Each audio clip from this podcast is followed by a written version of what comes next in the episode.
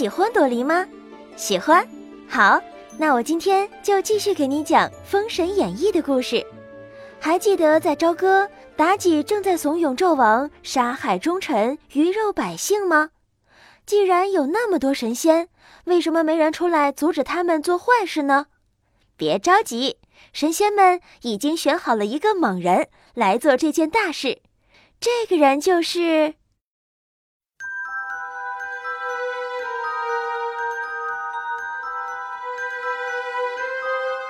昆仑山玉虚宫元始天尊有一个弟子叫做姜子牙。姜子牙从三十二岁起开始上山修道，这一修炼就整整过了四十年。这天早上，姜子牙正在练功，元始天尊走来对姜子牙说。商朝的气数快要完了，周氏很快就要兴起。今天我请你替我下山去扶助明主。子牙恭敬地说声“遵命”，便向元始天尊告辞，疾步走下山去。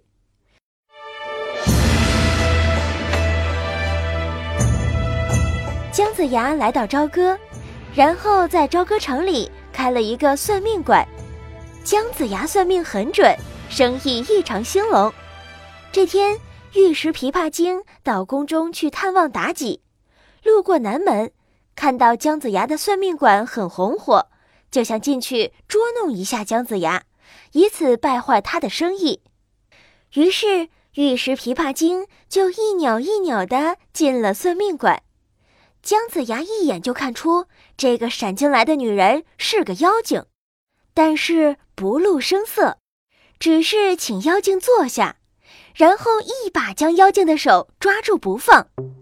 妖精有些心虚，忙叫道：“哎呀，疼死我了！叫你给我算命，你只管抓紧我的手做什么？”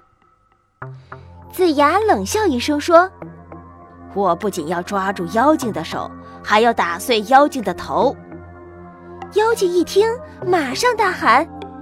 我不是妖精，放开我！快放开我！子牙一把抓起桌上的石砚，照妖精的脑袋一砸，直打的妖精当场就挂了。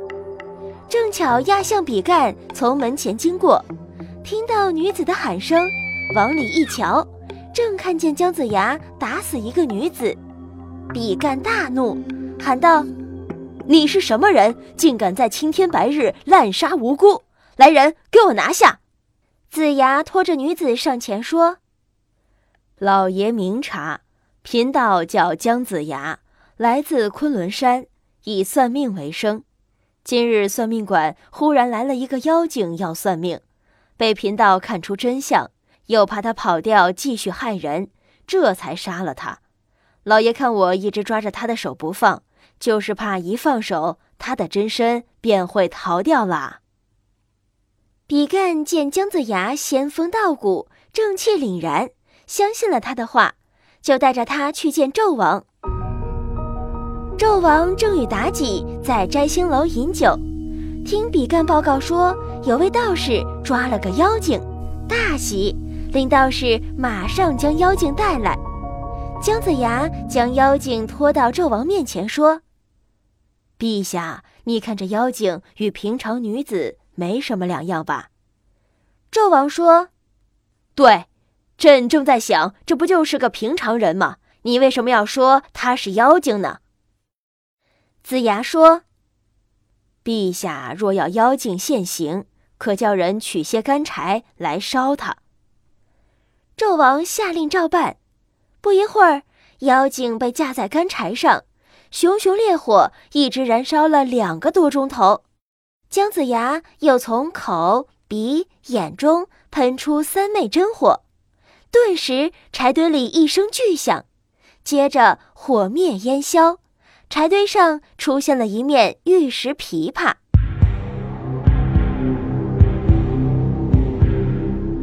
纣王一见，大声与众臣喝彩，只有妲己一人心如刀割，难受万分。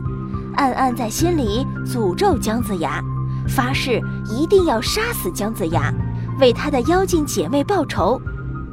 妲己假意说自己喜爱这只玉石琵琶，奏请纣王将玉石琵琶留给他弹奏，实际上是为了让玉石琵琶采天地灵气，受日月精华，有朝一日可以再次变成妖精。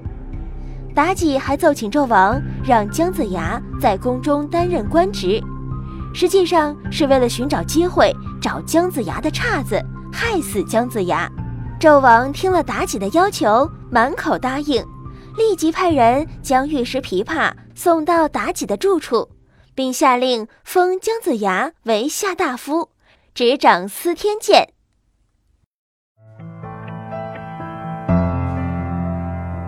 姜子牙的法术看起来很厉害，不过还是很为他担心呢。毕竟他的对手是千年狐狸精，而且这狐狸精已经害死了好多人，真是为我们狐狸一族丢人。那么姜子牙真的能打败他吗？我们明天接着讲，再见。